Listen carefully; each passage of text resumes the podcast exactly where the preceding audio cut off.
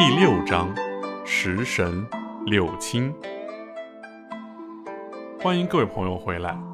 那在前面几个章节里头呢，我们带着大家一起把食神六亲的这些关系呢都梳理了一遍。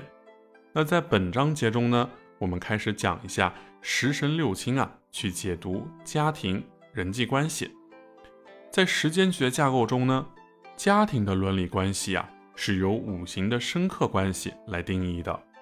在家庭关系中啊，有一个不变的基石，那就是爱。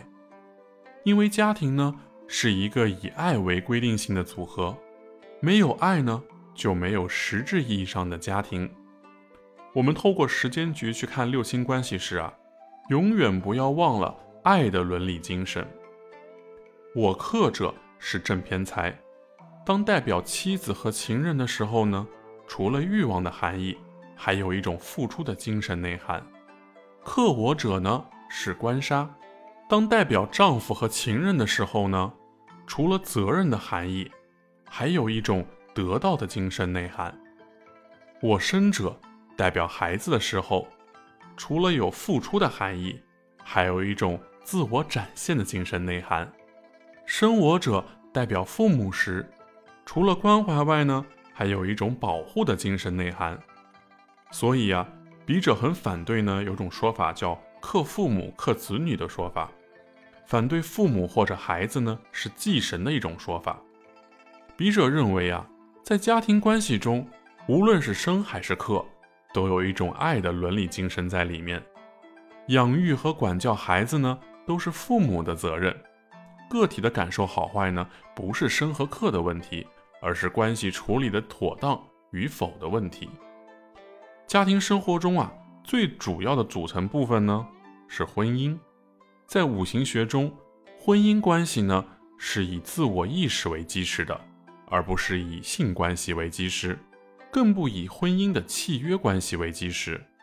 因此啊，当以日元为太极中心时，日支呢？代表的是夫妻宫。当以月干为太极论恋爱的时候呢，是以月支论恋爱宫的。如果天干呢是思想的行为表现，那么地支呢就是自我的内在意识。这种意识呢，首先包含了伦理精神中最重要的因素——爱。婚姻的基石啊，是建立在自我的意识层面上的，但这种自我意识呢，并不是客观的。而是一种自我的认知。当外在的客观环境呢对这种认知是不断否定时，就产生了婚姻关系中的悲欢离合。比如说家庭财产，家庭财产呢是夫妻双方自我意识统一后啊形成的一个呃人格的物质化的表现。在伦理方面呢，夫妻任何一方没有对共同家庭财产的单方面的所有权，只有对。共有物的一个享用权，在现实生活中啊，家庭中的每个成员呢，都会对家庭的财产有着自己个性化的特殊需求和欲望。这种个性化的需求和欲望呢，对家庭共同体的关怀相统一时，就是双方自我意识的统一；相背离时呢，也就是双方原本统一的自我意识的背离。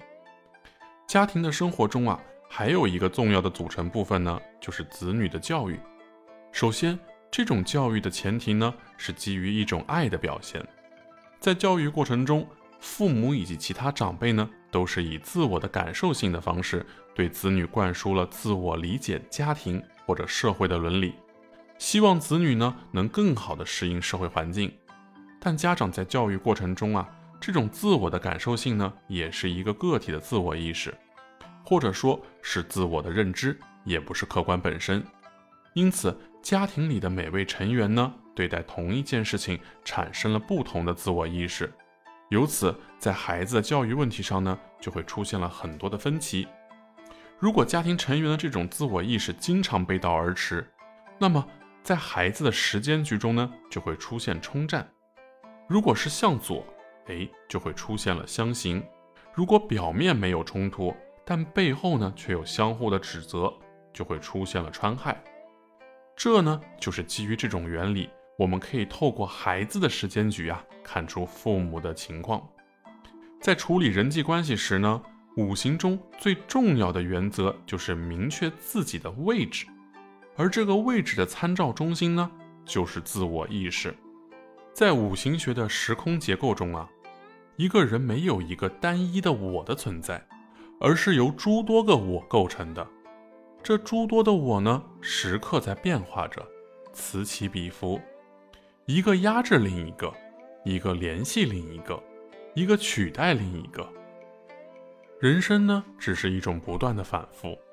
前一刹那，心里还充满着一种混乱，夹杂着失望和悲伤，控制不住的想要痛哭一场才能宣泄。可是，就当眼泪流出来的同时，一种细微的感受开始出现。起先听不到什么，隐隐约约一直存在着，那是一颗心在看着自己。轻声慢语的宽慰着，哭吧。世间很多时候是不被料知的安排，愈合间多的是心碎的无奈。这是上天给你的一种相聚无法得到的心情。于是，刚才眼里还噙着泪水的你，短短的时间里，你就品尝了命运的迷和悟。我们的生活呢，就是在这样矛盾转化中。展现和统一的人，大多数的时候是在忘我的状态下处理日常的生活的。